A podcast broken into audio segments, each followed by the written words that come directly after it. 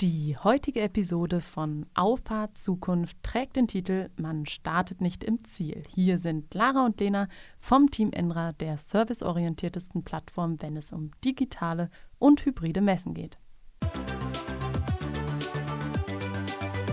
Hallo zusammen. Wir Menschen neigen ja ganz häufig dazu, uns mit anderen zu vergleichen. Und häufig sucht man sich die Vergleichsperson aus, die schon ein paar Schritte weiter ist. Und gerade am Anfang zählt ja eigentlich der Spruch, Not macht erfinderisch. Und Lena, vielleicht erzählst du mal, wie wir auf den heutigen Podcast, auf das heutige Podcast-Thema gekommen sind.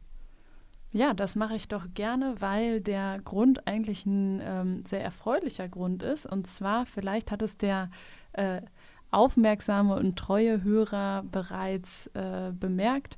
Ähm, wir haben uns ein Podcast-Studio gebaut und ein bisschen in die ähm, Technik äh, investiert. Das heißt, wir improvisieren jetzt nicht mehr, wenn wir uns beim Sprechen abwechseln wollen, dass wir uns melden und äh, ab und zu mal den Mülleimer hinten äh, treten. Ähm, das heißt, wir sind jetzt ein bisschen professioneller unterwegs und können hier ganz entspannt einen Dialog führen. Ja, du hast es gerade schon angerissen, wie die Situation vor unserem Podcast-Studio war. Ähm, es war tatsächlich so, dass wir uns um ein Mikrofon gerankt haben und jeder, der was sagen wollte, hat sich eben gemeldet und dann hat man eben die Position zum Mikrofon verändert. Man hat also so getauscht, dass trotzdem irgendwie ein Dialog zustande kommen konnte. Und hier in unserem neuen Podcast-Studio ist das total luxuriös. Lena und ich haben beide ein eigenes Mikrofon, was so professionell mit einem Mikrofonarm vor unserer Nase hängt. Und wir können uns beim Unterhalten angucken. Das ist auf jeden Fall Fall eine sehr, sehr schöne Erfahrung. Ist eine äh, neue Situation, ja, aber auch deutlich ergonomischer. Also ähm, wir können aufrecht stehen. Lara sitzt gegenüber von mir ähm, in unserem alten äh, Zimmer, wo wir das sonst aufgenommen haben, war die Haltung dann doch etwas gebeugter und äh, weit weg von einer ergonomisch empfohlenen Haltung.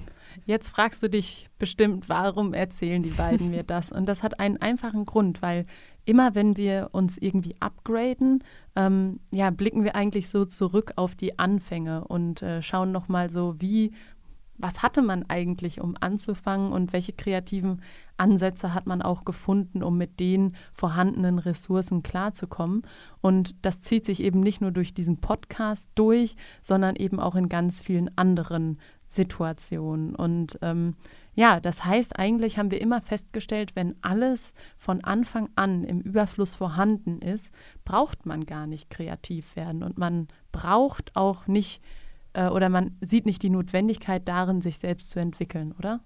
Ja, definitiv. Also ähm, es ist jetzt schon allein das Gefühl oder diese Erfahrung ist viel intensiver, ähm, weil wir eben wissen, wie es auch äh, entsprechend funktionieren kann. Und es heißt ja auch nicht, dass es jetzt ähm, ähm, dass es nicht möglich ist, ohne das Equipment zu starten. Also das ist auch nochmal ein Punkt, den ich äh, definitiv hervorstellen möchte, weil ähm, viele haben immer als Ausrede dann auch, dass äh, das entsprechende Equipment nicht da ist. Man muss aber dazu sagen, unser erstes Podcast-Studio, da hatten wir einfach nur Studio. ein Zimmer, nennen wir es besser so. Es war einfach ein Raum, mit vielen Kissen und Decken. Genau, richtig, um den Schall in Grenzen zu halten. Aber am Ende des Tages ähm, bestand die Technik aus einem Kondensatormikrofon. Ja, genau, ein USB-Kondensatormikrofon. Das hat zur damaligen Zeit, als wir das gekauft haben, noch vor Corona, vor Corona irgendwie 120 Euro gekostet, ja. glaube ich. Ne? Und heute kostet genau das, glaube ich, 170 Euro. Ja. Also der Preissprung durch Corona ist doch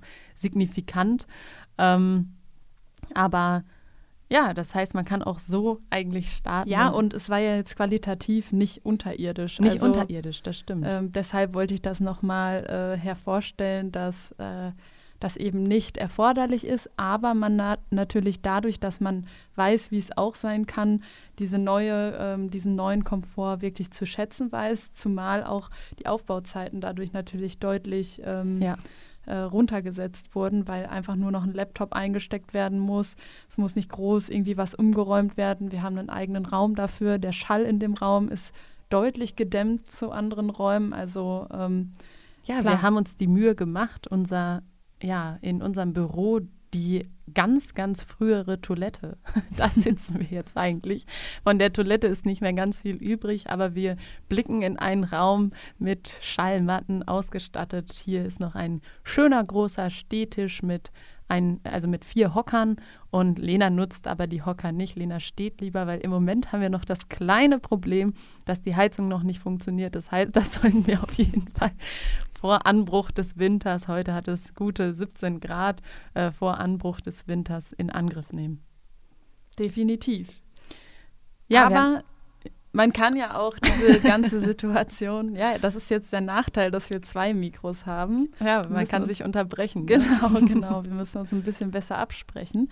Ähm, aber genau diese Situation kann man ja auch ähm, auf klassische Situationen übertragen, ähm, die vielleicht nicht so weit weg sind wie ein äh, Podcast-Setup. Äh, Und zwar ähm, ist es ja ganz oft so, dass man, wenn man irgendwas anfängt oder einen Traum hat, dass man seinen Traum an irgendwelchen ähm, Vorbildern ausrichtet. Absolut. Und äh, Vorbilder, die das schon fünf bis zehn Jahre so praktizieren, die sind ja auf ganz selbstverständliche Art und Weise weiter vorne als man selbst. Ja.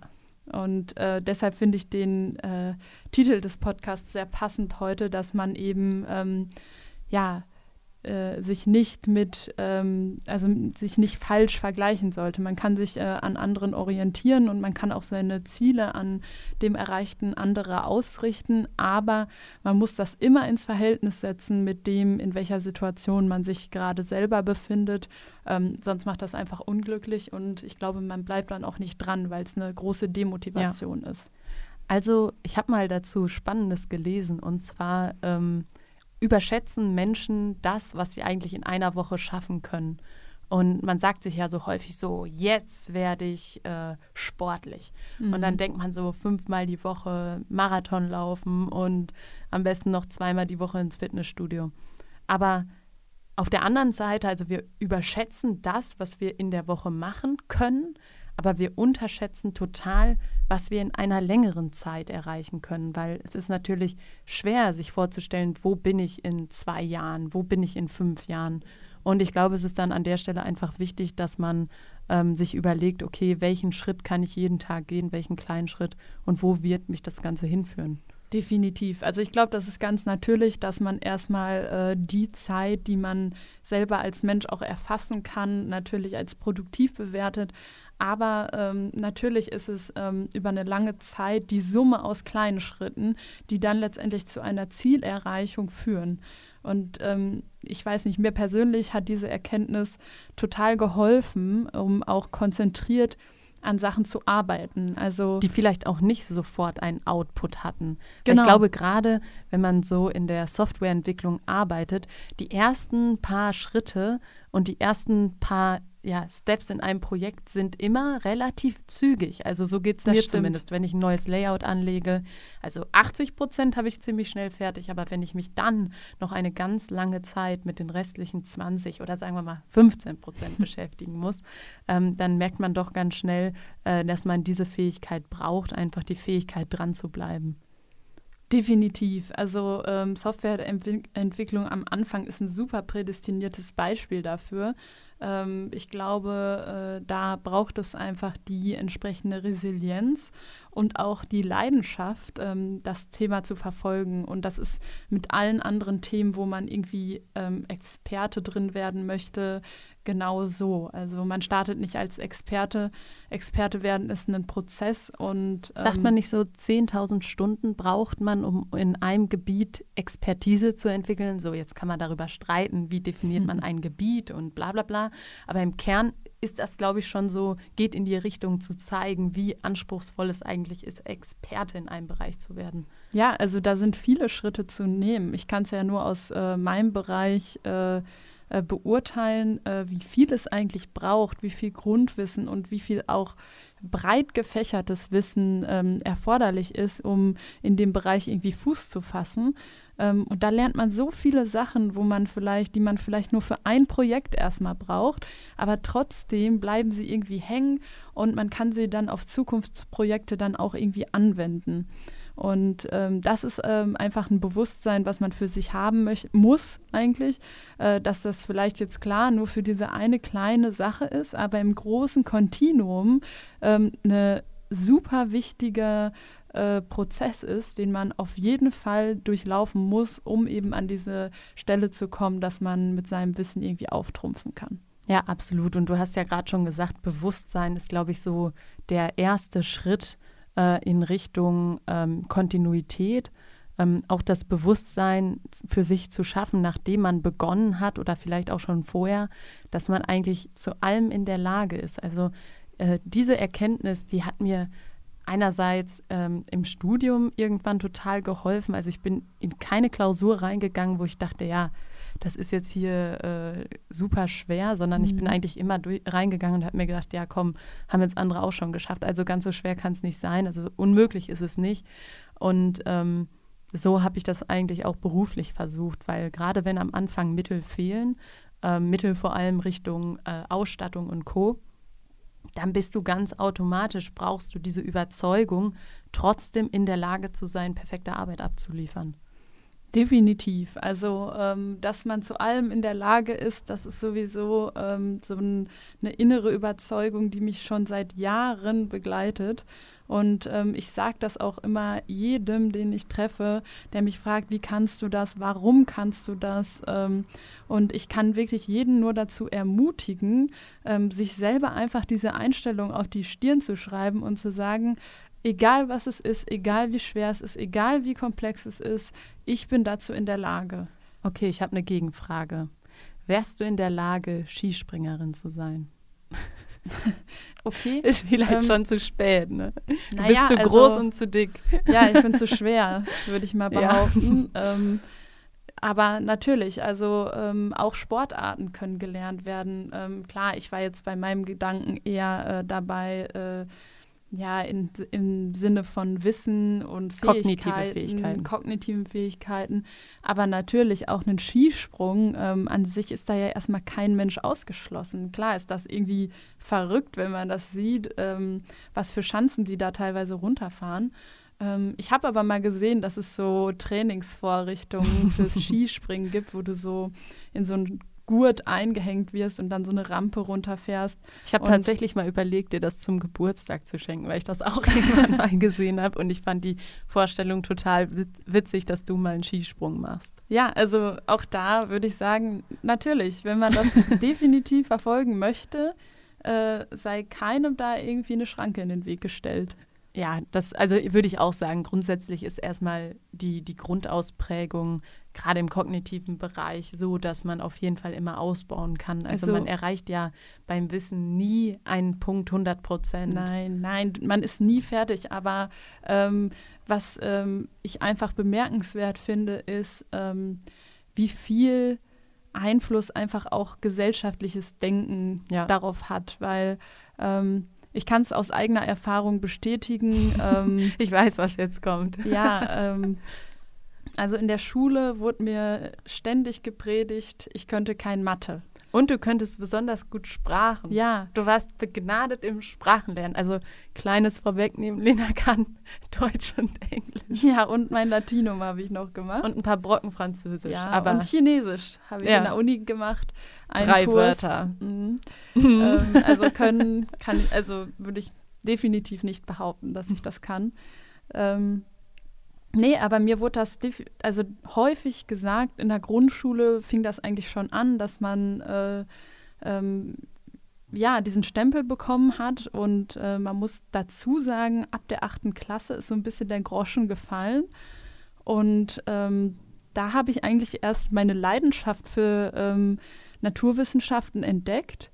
Ähm, einfach aus dem Grund, weil mir ständig gesagt wurde, das wäre nichts für mich.